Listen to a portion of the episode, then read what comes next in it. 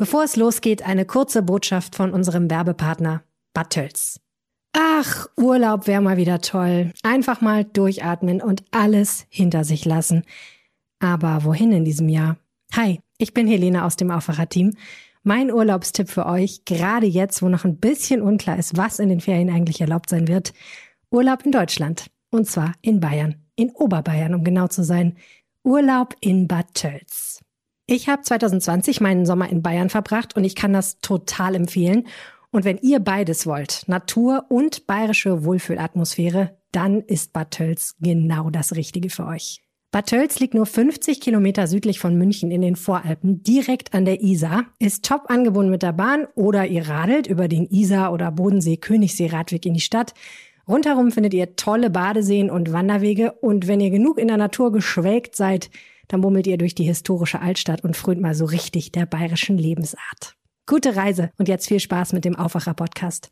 Ja, also man weiß noch nicht allzu viel darüber, denn man kennt es ja auch noch nicht so lange. Ähm, das ähm, RKI, also das Robert Koch Institut, stuft diese Variante aber als nicht so beunruhigend ein. Seit über einem Jahr müssen wir nun mit der Corona-Pandemie leben. In der Zeit sind immer wieder auch Mutationen des Coronavirus aufgetreten.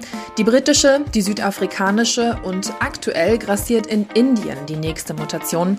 Jetzt wurde die in Köln entdeckt. Rheinische Post Aufwacher. News aus NRW und dem Rest der Welt mit Charlotte Großer. Schön, dass ihr dabei seid. Ein kurzer Hinweis noch in eigener Sache. Wegen des ersten Mai-Feiertags sind wir am Montag wieder für euch da. Ihr könnt uns natürlich trotzdem hören. Ich empfehle euch zum Beispiel unseren neuen Podcast Gründerzeit mit tollen Persönlichkeiten aus der Startup-Szene. Dass die Corona-Pandemie endlich ein Ende nimmt, darauf warten wir alle. Wie lange das noch dauern wird, kann keiner von uns sagen. Die Impfkampagne geht auf jeden Fall voran und das ist gut so, was aber einige Menschen immer wieder verunsichert, wenn neue Virusmutationen auftreten. Das ist jetzt hier in NRW der Fall. In Köln wurde die indische Virusvariante entdeckt. Darüber spreche ich jetzt mit unserem Reporter aus dem NRW-Ressort, Jörg Isringhaus. Hallo Jörg. Hallo. Jörg, du hast dich zu der indischen Variante belesen und dazu recherchiert. Ähm, fangen wir erstmal ganz kurz von vorne an. Wer hat sich denn da angesteckt? Bei wem wurde diese Infektion nachgewiesen in Köln? Es sind wohl zwei Personen einreisend aus Indien.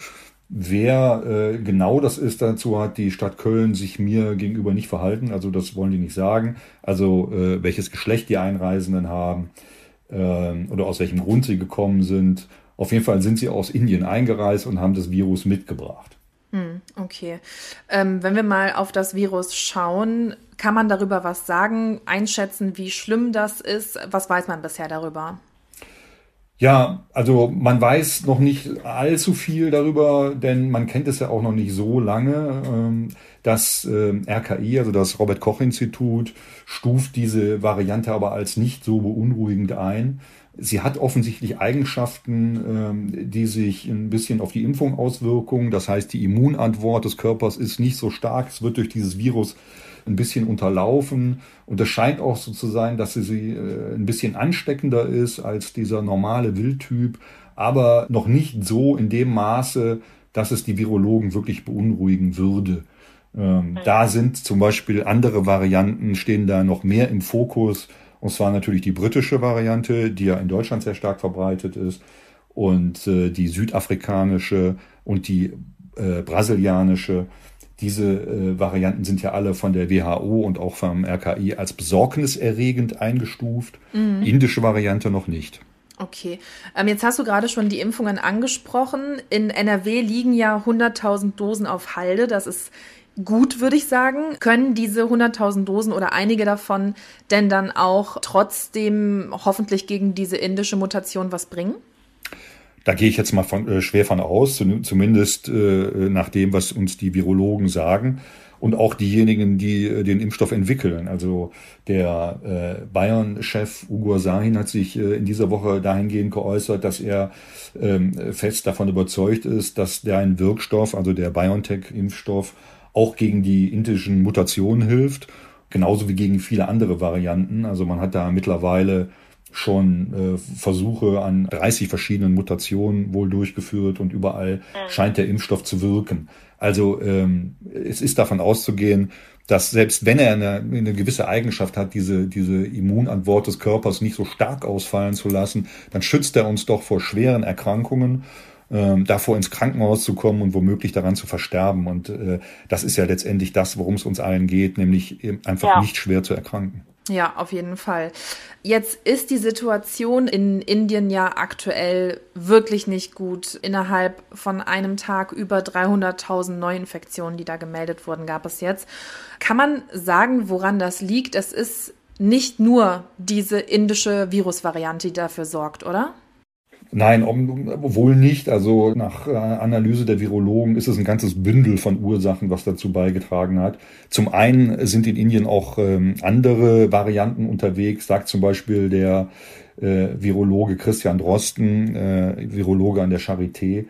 Also zum Beispiel die britische Mutante, die ja auch hier bei uns mittlerweile fast alle Infektionen ausmacht aber auch die, die südafrikanische und die brasilianische. Also es gibt ganze Menge Mutanten, die dort in Indien auf dem Kontinent äh, die Menschen infizieren. Zum anderen äh, gibt es dann einfach auch andere Probleme. Der, das Land hat wieder relativ früh gelockert, die, die Schutzmaßnahmen, weil man die Angst hatte, äh, dass die Menschen einfach verhungern, weil sie keine, keine Arbeit mehr finden. Es gibt ja auch sehr viele Tagelöhner dort.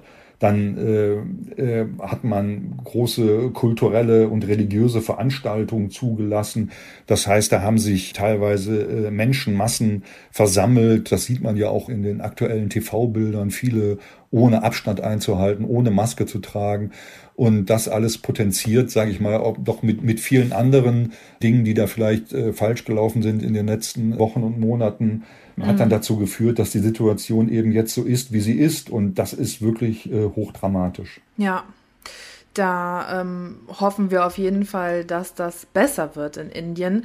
Wenn wir jetzt nochmal zurück hier nach Deutschland und konkret nach NRW schauen, was wird denn hier dafür getan, damit diese indische Variante sich hier erst gar nicht ausbreiten kann?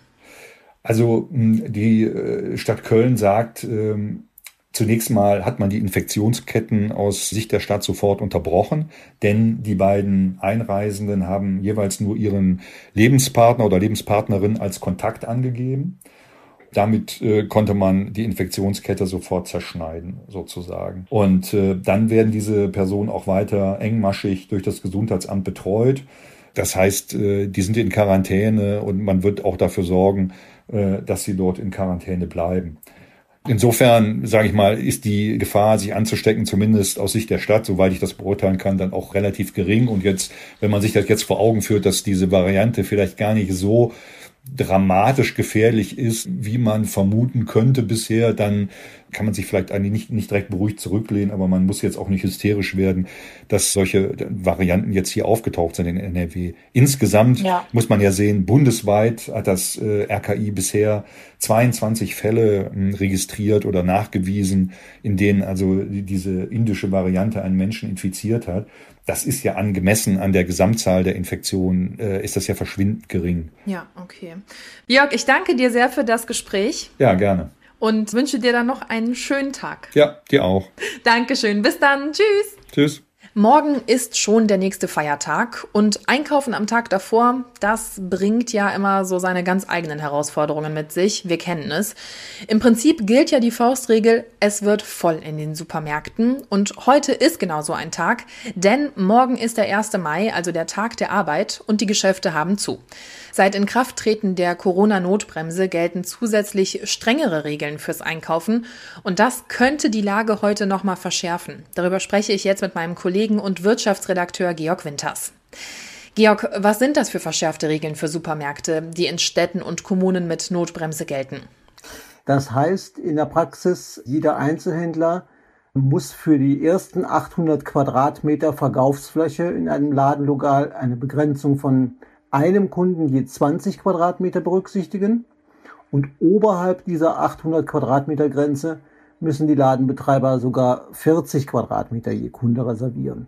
Das ist im Grunde gegenüber den Regeln, die bis dahin galten, eine Verdopplung bzw. eine Halbierung der Kundenzahlen. Und das tut dem Einzelhandel, der ja ohnehin gebeutelt ist, natürlich weh.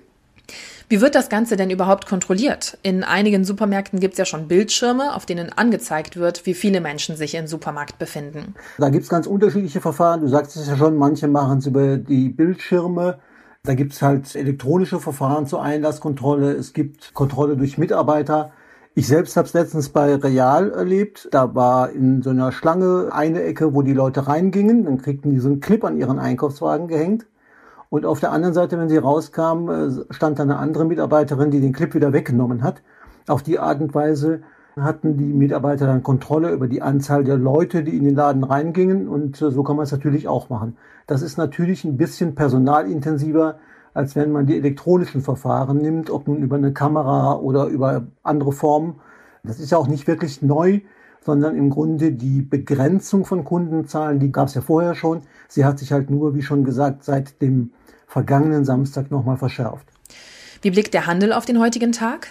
Ja, es gab schon Stimmen, die gesagt haben, das ist eigentlich die falsche Entscheidung und wir fürchten jetzt, dass genau das passiert, was keiner will, dass sich nämlich bei begrenzten Einlasszahlen vor den Supermärkten, vor den Discountern Kundenschlangen bilden. Dann steigt natürlich an diesen Stellen möglicherweise auch die Infektionsgefahr. Einige haben das schon versucht, im Grunde zu begrenzen, auch dadurch, dass sie vor den, auf den Parkplätzen vor den ähm, Märkten ähm, Testzentren eingerichtet haben. Das ist natürlich eine Möglichkeit, weitere positiv Corona-Getestete vorher rauszufiltern, bevor sie in den Markt reinkommen. Aber das beruht natürlich auf einer Freiwilligkeit der Kunden und die ist natürlich auch nicht immer gegeben. Da muss jeder und kann jeder auch selbst entscheiden, ob er sich testen lassen will oder nicht. Was heißt das genau? Warnt der Handel jetzt davor, heute nicht einkaufen zu gehen? Das ist ja nicht vorstellbar. Ja, er sagt natürlich nicht, kommt lieber nicht einkaufen. Er formuliert es anders. Er möchte seine Kunden natürlich sehen. Und Peter Achten, der Hauptgeschäftsführer des Handelsverbandes NRW, hat zum Beispiel klar gesagt, wir appellieren an die Kunden, möglichst zu den frequenzschwachen Zeiten einzukaufen, damit genau diese Warteschlangen vermieden werden. Aber das verteilt sich natürlich jetzt in Anführungsstrichen nur noch über diesen einen Freitag, sage ich mal, weil am Samstag haben die Läden zu. Und da wird natürlich deutlich mehr los sein als an anderen Tagen. Selbst bei steigendem Online-Einkauf, selbst bei steigenden Belieferungen mit Lebensmitteln ist der Samstag, glaube ich, immer noch der einkaufsstärkste Tag der Woche, auch im stationären Handel. Und das kann natürlich dazu führen, dass sich dann lange Stangen bilden Freitag.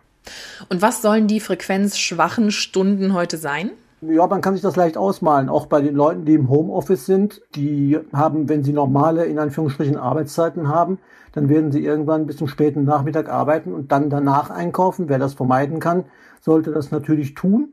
Ganz früh morgens ist wahrscheinlich auch eine Zeit, die sich empfiehlt. Und irgendwo dazwischen wird es dann wahrscheinlich auch mal voller. Das ist natürlich möglicherweise auch von Markt zu Markt verschieden, weil jeder Markt andere Einzugsgebiete hat. Wenn er mitten in der Stadt liegt, kommen viele zu Fuß, dann ist wahrscheinlich den ganzen Tag was los wenn man zu den Märkten auf die grüne Wiese fahren muss mit dem Auto, sieht das schon wieder anders aus, glaube ich. Aber das ist, also ich glaube, ganz früh morgens, ganz spät abends wahrscheinlich auch. Auch bei einer Ausgangssperre kann man ja oft noch bis 22 Uhr einkaufen. Da geht's wahrscheinlich auch. Aber ich sag mal, wenn man so in der Nachmittagszeit kauft, da wird's wahrscheinlich am vollsten überall. Alles klar. Danke, Georg Winters, fürs Gespräch. Gerne. Die Nachrichten aus der Landeshauptstadt kommen jetzt von den Kollegen von Antenne Düsseldorf. Hallo. Hallo, wir sprechen heute darüber, dass die Stadt ab dem Sommer Lastenräder fördern wird. Dann schauen wir uns die aktuelle Lage auf dem Arbeitsmarkt an und dann geht es noch um das Thema Impfen hier bei uns in Düsseldorf. Wir werden in Düsseldorf bald noch viel mehr Lastenräder auf den Straßen sehen. Die Stadt fördert dieses Verkehrsmittel ab dem Sommer und stellt dafür jedes Jahr eine Million Euro zur Verfügung. Ab Juni können sowohl Privatpersonen, aber auch Vereine, Kleinunternehmen oder Freiberufler einen Zuschuss für ein neues Lastenrad beantragen. Dazu Antenne Düsseldorf Reporter Joachim Bonn. Die Stadt zahlt dann 50 Prozent der Anschaffungskosten. Das hat der Stadtrat mit großer Mehrheit beschlossen. Ab Juni können die Fördergelder beantragt werden. Der Link und weitere Infos stehen schon jetzt auf unserer Homepage. Lastenräder seien zum Beispiel für Handwerker geeignet, aber auch für Eltern, die ihre Kinder transportieren. Die Stadt sieht in dem Programm einen Baustein für die Verkehrswende. Passend dazu wurde im Stadtrat mit Jochen Kral auch ein neuer Verkehrsdezernent gewählt. Er tritt seine Stelle ebenso im Sommer an wie Michael Rauterkus, der dann im Rathaus als neuer Dezernent für Digitales und Wirtschaft zuständig ist. Die Corona-Krise schlägt sich auch auf dem Arbeitsmarkt nieder. Die Zahl der Langzeitarbeitslosen ist im Jahresvergleich deutlich gestiegen.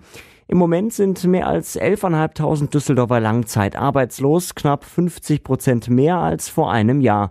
Mehr dazu von Dennis Lieske für Antenne Düsseldorf. Als langzeitarbeitslos gilt man für die Arbeitsagentur, wenn man länger als ein Jahr ohne Job ist. Im Vergleich zum April 2020 betrifft das rund 3700 Menschen mehr als damals. Die Arbeitsagentur sieht den Anstieg der Langzeitarbeitslosigkeit mit Sorge. Grund dafür, dass immer mehr Menschen lange keinen Job finden, sei die Pandemie. Wegen der Lockdowns sind viele Arbeitsstellen weggefallen. Dass es nicht noch mehr werden, ist der Kurzarbeit zu verdanken. Auch in diesem Monat haben wieder Dutzende Unternehmen Kurzarbeit beantragt.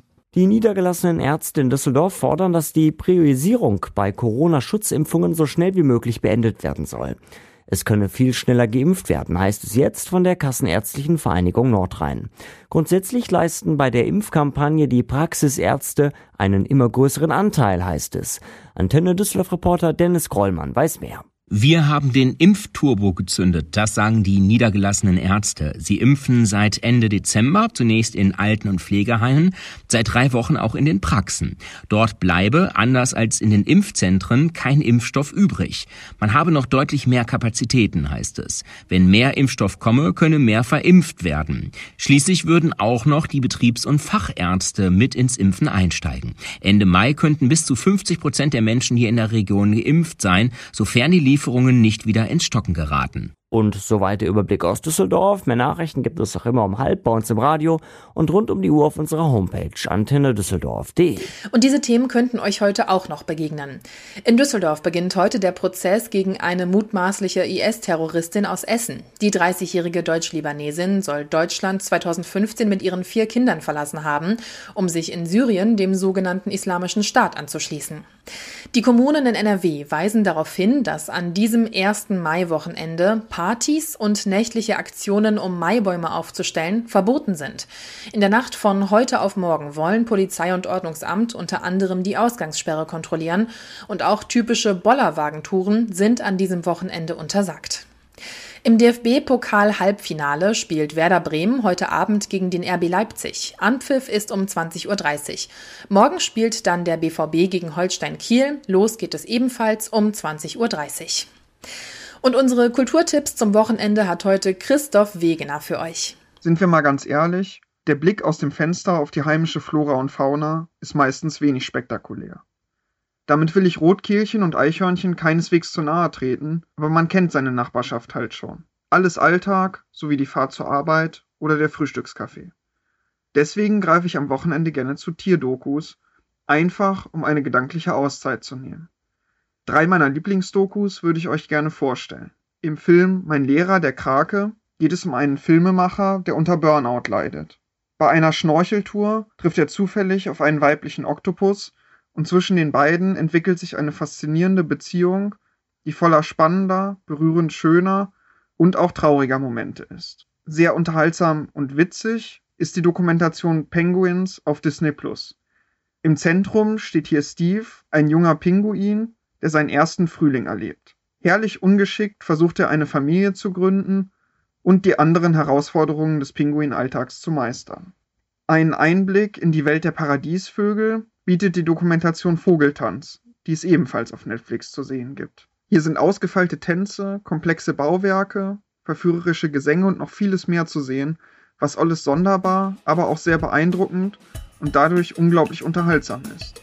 Den kompletten Artikel zu den Kulturtipps findet ihr in den Shownotes.